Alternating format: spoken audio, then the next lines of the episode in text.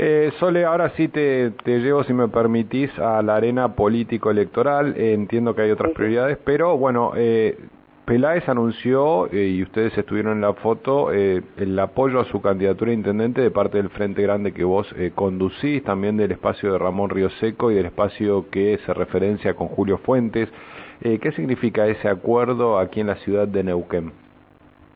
Bueno, eh, significa por lo menos un paso concreto en, en, eh, en relación a, a, una consideración que hace ya un tiempo que veníamos haciendo, al menos desde el Frente Grande, y es la necesidad de poder eh, darnos una discusión y un ejercicio que nos permita eh, ampliar el límite de los, o los marcos de acuerdo con los que eh, hacíamos la propuesta electoral de cara al 2023 respecto de la que hicimos en el 2019. Uh -huh. En ese camino es que tuvimos conversaciones con referentes de distintos espacios políticos y ante la vocación que nos expresó eh, Juan Peláez de eh, presentar su candidatura a intendente en Neuquén Capital y, la posibilidad de, que lo acompañáramos nos pareció que, que, claramente se enmarcaba dentro de este recorrido que venimos haciendo y, y, nos parece además una propuesta atractiva e interesante para las particularidades que Neuquén Capital y que su trayectoria y su tradición tienen eh, en relación a los gobiernos locales. Uh -huh. Eh, y lo de Rolando Figueroa, ¿cómo, ¿cómo lo impacta en la oposición, Sole? Porque vos sos eh, parte de un partido progresista, Rolando Figueroa, eh, parte no, conducís y sos una referente de, de, de, justamente un espacio como el Frente Grande, que es parte del progresismo neuquino. Rolando Figueroa es MPN, pero al mismo tiempo ha tenido posiciones distintas a las de la derecha, por ejemplo, durante el gobierno de Mauricio Macri. ¿Te sentís, eh, no sé, tentada a hablar con Rolando para ver si se puede armar algo? Sí, eh, resulta, mm, la verdad es que la ida, eh, el despegue de su candidatura, más que la ida, el despegue de su candidatura eh, de la propuesta mm, en el marco de la interna del movimiento popular neuquino que, que se materializó ayer, antes de ayer, sí. eh, y que conocimos todos de Rolando, lo que lo que plantea en mi lectura es como una re reconfiguración del escenario electoral y el político provincial. Uh -huh eh, generando una oportunidad eh, que quizás eh, tiene particularidades que la hacen única respecto a otros procesos que muchas de las fuerzas políticas que conformamos el Frente de Todos u otras alternativas electorales eh, pudimos tuvimos la oportunidad de, de, las que tuvimos la oportunidad de formar parte o transitar. Entonces, desde ese lugar resulta absoluta, absolutamente atractivo. Nosotros Además, con Rolando estamos hablando, por supuesto, pero además hemos hablado siempre eh, en, en relación a la responsabilidad que nuestra generación de dirigentes políticos tiene frente a la realidad y al futuro de la provincia. Y desde ese lugar, eh, ya desde el momento que él asumió mayores responsabilidades dentro de la estructura de conducción del partido provincial y demás, nos parecía que era un ejercicio eh, interesante, ¿no? Pensar cómo desde la transversalidad de los partidos políticos podíamos buscar algunos puntos de encuentro o vasos comunicantes que nos permitieran este, una alguna idea colectiva de cara a lo que se viene. En ese en, en esas conversaciones siempre ha estado presente la idea de poder hacer algo eh, más allá de las estructuras partidarias que nos que nos eh, que nos contienen y, y ahora se a, aparece como concreto con esta decisión que ha tomado. Así que eh, entiendo que además esa lectura la hacen muchas otras fuerzas políticas de la oposición, inclusive el propio Rolando. Eh, bueno, han sido ustedes, digo ustedes, los que participaron del encuentro con Peláez y del apoyo a la candidatura de un radical en la ciudad de Neuquén, un poco la punta del iceberg de esta posibilidad de que progresismo y centro derecha hagan un paraguas provincial acompañando a Rolando. Digo, por ejemplo, eh, ¿te imaginas conformando gobierno con Pino Russo, por ejemplo, que es del MAPO y que tiene mucha simpatía por Rolando Figueroa?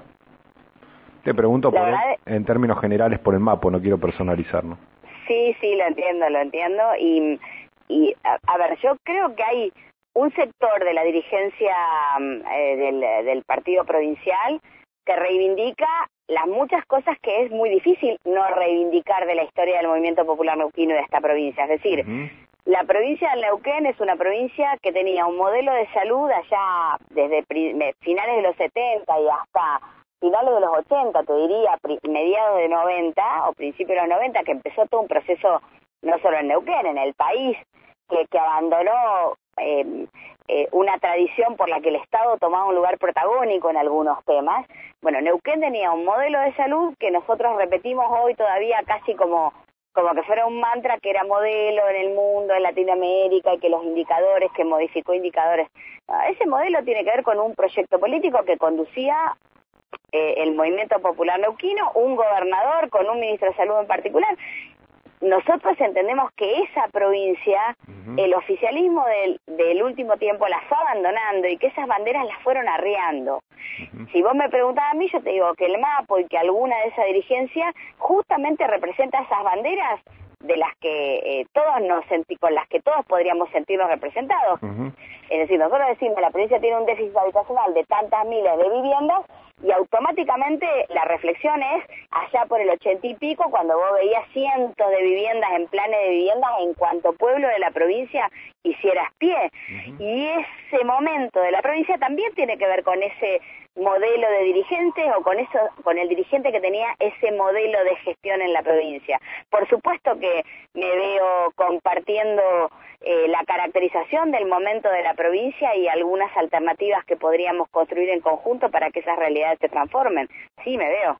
Bien ya se sentaron en los espacios que tienen esta idea que comparte, por ejemplo, con Darío Martínez, eh, ¿se ha hablado? ¿Se están mirando como Messi y Di María, entendiendo todos la misma jugada? ¿Cómo, cómo está la situación dentro del espacio progresista, me refiero?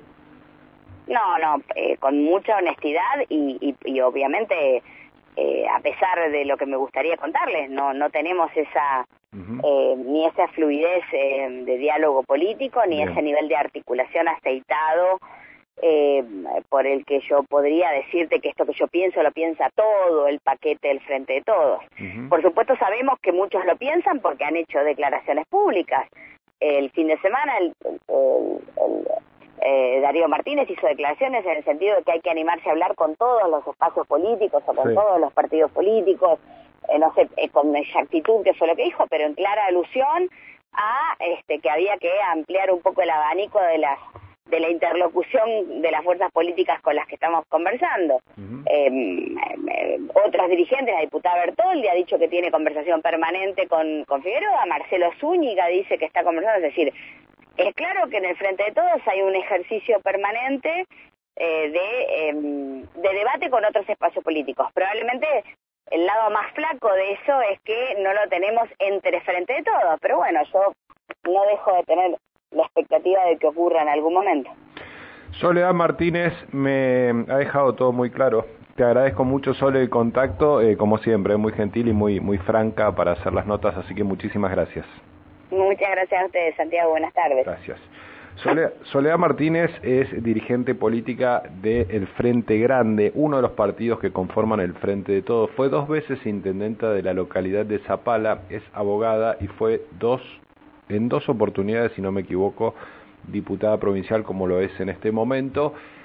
Es más claro, echarle agua. Hay una movida eh, subterránea, por decirlo de alguna manera, de distintos espacios y de distintos dirigentes, tanto del Frente de Todos como de Juntos por el Cambio, que están eh, dándole un golpecito de teléfono a Rolando Figueroa a ver qué posibilidades hay de armar ese famoso paraguas provincial de cara a las elecciones justamente para gobernador. Ayer Martín Rodríguez, concejal de San Martín de los Andes, también me agradecía unos puntos suspensivos que yo le, le puse a, lo que él dijo, que es que tiene respeto por Rolando Figueroa y que ese respeto político incluye la posibilidad del diálogo, así que eh, es por ahí que las que muchos están viendo eh, bueno la posibilidad de una construcción en ese sentido de cara a lo que se viene en las elecciones del año que viene